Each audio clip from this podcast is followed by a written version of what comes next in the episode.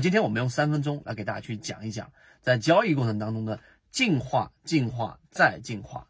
这个视频非常关键，因为它决定了你在交易过程当中到底有没有办法让自己的交易模式越来越贴切整个市场，并且收益比较稳定。那我们先从大一点的方向来说，进化、进化再进化。我们先以前第一点给大家讲过，进化和学习是不同的概念。学习是在学校里面你被迫的，而进化是你在一个生存环境有压力的情况之下，或者压力非常大的情况之下。不断的寻求一种生存的一种技能，然后改变自己本身这一种无论是身体上还是心理上的限制，来达到另外一种层次的方向，这是进化；而另外一种是学习。那第二个进化、进化再进化，那很多交易者他实际上呢，并没有去给自己营造一个进化的环境。那进化、进化再进化的意思是你首先得要给自己提供一个进化的环境。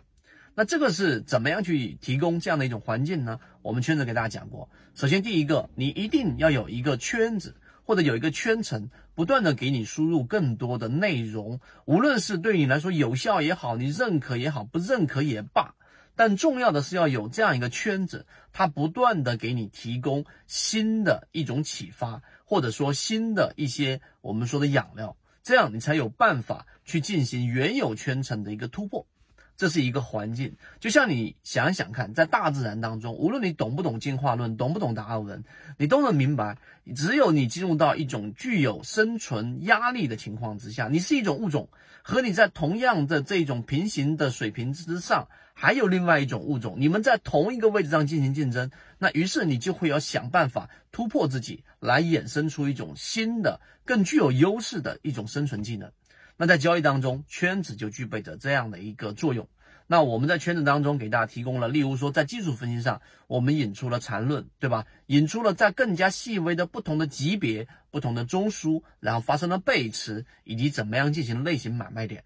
那这个我们在以往视频有讲过，所以这个是我们所说的第一个。第二个，我们引入了价值分析，到底具体作为散户交易者，在我能掌握的有限的信息当中。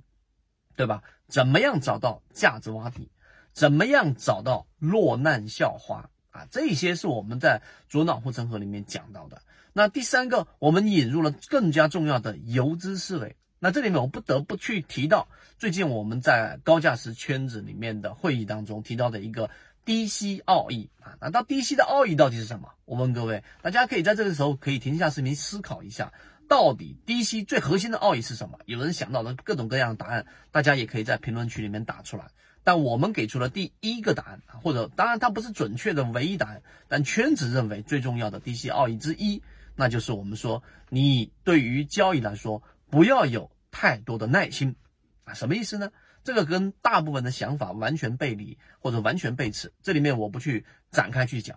我们只给大家重复的强调，作为一个低息交易模式，你不要有太足够的耐心。我打算等一年、两年、三年，对吧？短线变中线，中线变长线，长线变贡献，都是错误的。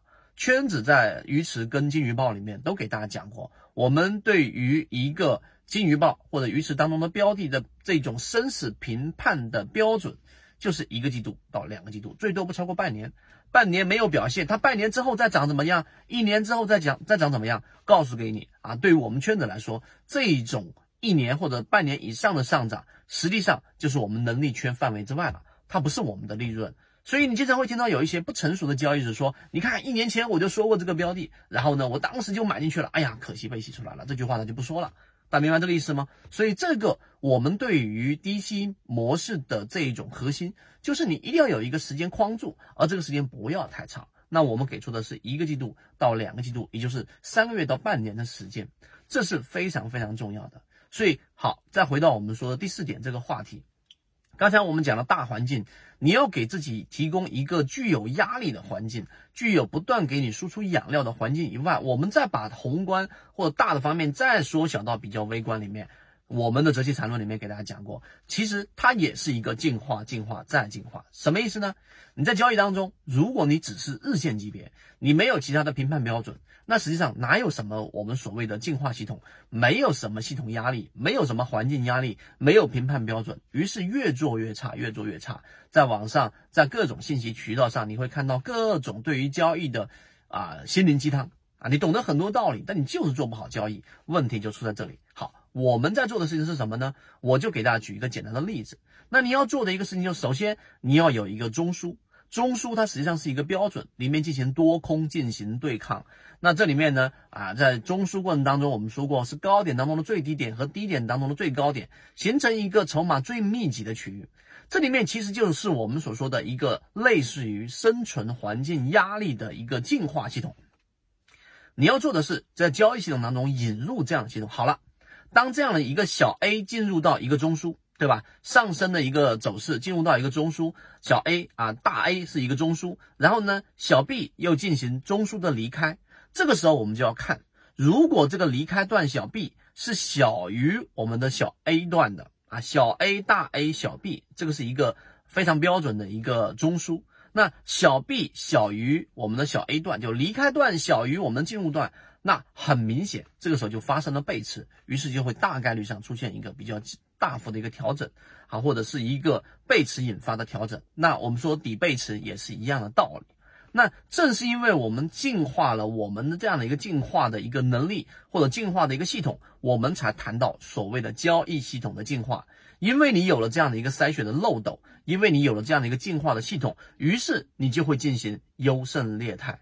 那些我们说没有发生这一种背驰所导致的上涨，或者说那些没有导致我们所说的这一种经过过滤之后的标的，那么最后是什么呢？就是弱势标的，我就会给它剔除掉。相反的，我们就会留下比较强势的标的。这也是为什么圈子能够捕捉到这些我们说的这种金鱼报里面翻倍的，例如说金鱼报二类似这样的标的的一个核心原因。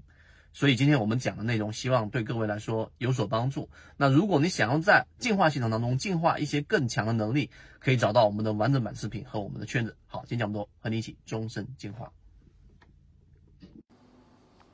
如果你想知道这些内容，并且进一步去了解，由于平台原因，公众号的位置老莫财经互相转告一下就可以了。